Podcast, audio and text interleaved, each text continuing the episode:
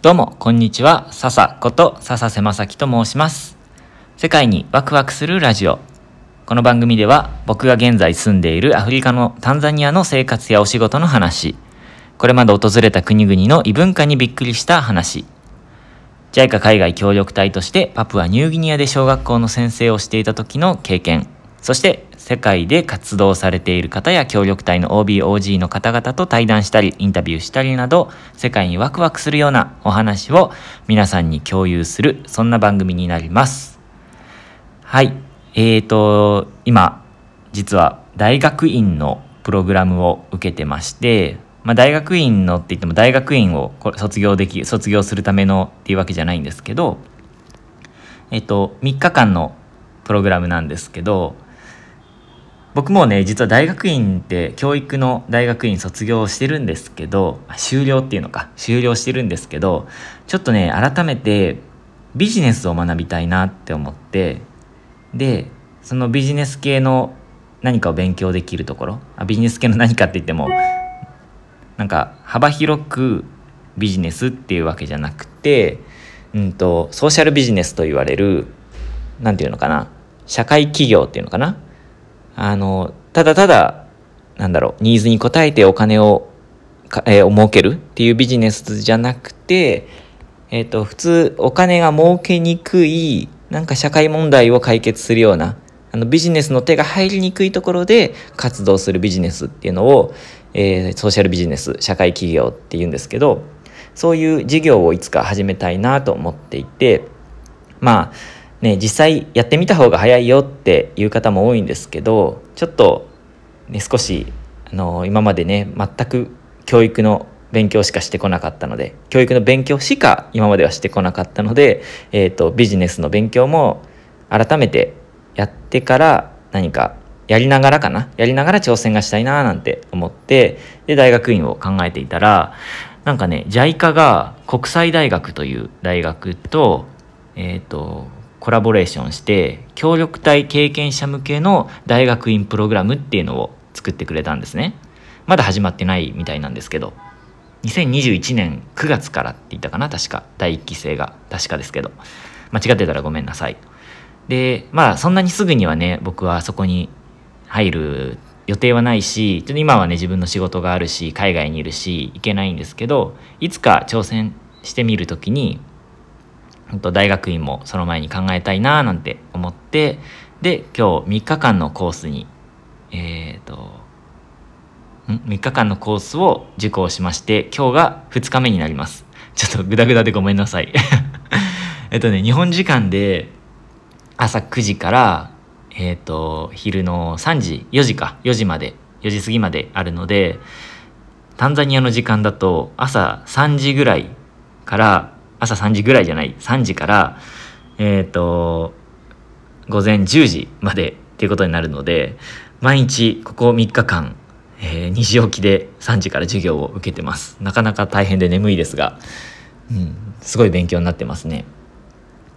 これ何がいいかというとビジネスを学べるだけではなくて全部の授業が英語なんですよね。でもちろんうん僕の英語のレベルでは英語で勉強するより日本語で勉強した方がたくさんのことを吸収できるし気持ちも楽なんですけどまあそれがでそれでたとえ学べることが7割とかあの半分とかになってしまったとしても英語がちゃんと学べるよっていうあのなんだろうな。必要感を持って英語を学べる。英語できないとそこ勉強についていけないし授業聞いててもちんぷんかんぷんだしなえっと仲間との話し合いの時も話し合いができないのででレポートも書けないしね事前課題も読めないしっていうことで一生懸命勉強しながらあの必要感を持って必要に駆られて、えー勉強ができるんですね。ということでこの数日間あの事前課題もあったのでここ1週間ぐらいもう頭の中英語英語で頭も体もぐったりなんですけどでも、うん、すごく勉強になってますね。うん、身についてるなって感じもするし自分の弱点もより分かったような気がします。あの話すのはまあなんとか気持ちが伝えられるぐらいは話せるんですけどだけどえーと、読むのが僕はすごく苦手だなってこの3日間で思いましたね。読むのはだいたい事前課題のこの資料読んどいてっていうやつなんですけどそれがねほんとなかなか進まなくて土日それで終わっちゃいましたからね。はい。ということで英語で学ぶ、うん、英語で新しいことを学ぶことのなんだろう難しさと楽しさを今感じてますね。で同時にやりがいもすごく感じてますと。ここ数年で一番大きな挑戦じゃないかなと思うので、まあ、とりあえず3日間ですがなんとか頑張りたいと思います。明日で終わりなのであとちょっとですね。はい。頑張っていきたいと思います。ということで今日はちょっと日記風になってしまいましたがえっ、ー、とえっと大学院の短期プログラム3日間のプログラムで英語で今勉強してますよっていうお話をさせていただきました。はい。何かでも皆さんに共有したいことあるかな？ここで学んだことではないんですけど協力隊経験するとこういうプログラムにうんとすごく安くいや言い方があんまり良くないですけど安くチャンスが得られるし安く学べる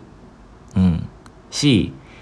普通なかなか得られないチャンスが協力隊経験すると得られたりするんですよね。それが小学校で例えば協力隊終わって小学校で日本の小学校でお話をする機会だとか講演会をやって自分の経験を共有する機会とかっていうのもあるしこうやって今回の大学院のプログラムは今回はまあ自分で全部お金払ってますけどでもこれ、え入学するってなったら2年間で本当は学費が300万円かかるところをほとんど JICA の方でかな？大学の方でかな？ちょっと分かんないですけどほとんど向こうで持ってくれて自分が払うのは1割でいいよ入学金はまた別なんですけど、えーと、払う学費は2年間で30万円でいいそうなんですよ。こんなことなかなかないじゃないですか。国公立の大学よりも安いですよ。自分がねあの行ってた大学よりも大学時代に払ってた学費よりも格段に安くなるのでこれはお得だなでしかもこんなにたくさんのことを学べるなんて本当に協力隊行ってよかったななんて思いますね。なのであの協力隊経験が得られるっていうのはもちろんなんですけどもこういうたくさんのベネフィットが得られるっていうのも協力隊の協力隊に参加することの良さかなと思いますね。あと本当にねたくさんの仲間あの同じ経験をする仲間たちにも出ら出会えるので、ね、普通あの普通の生活をしてては絶対に出会えないような人とも出会えますし例えば僕は先生をしてたし先生を目指してたんですけどん？目指してたじゃない。先生を目指してた時教育学部にいて、え先生に、え、ちょっと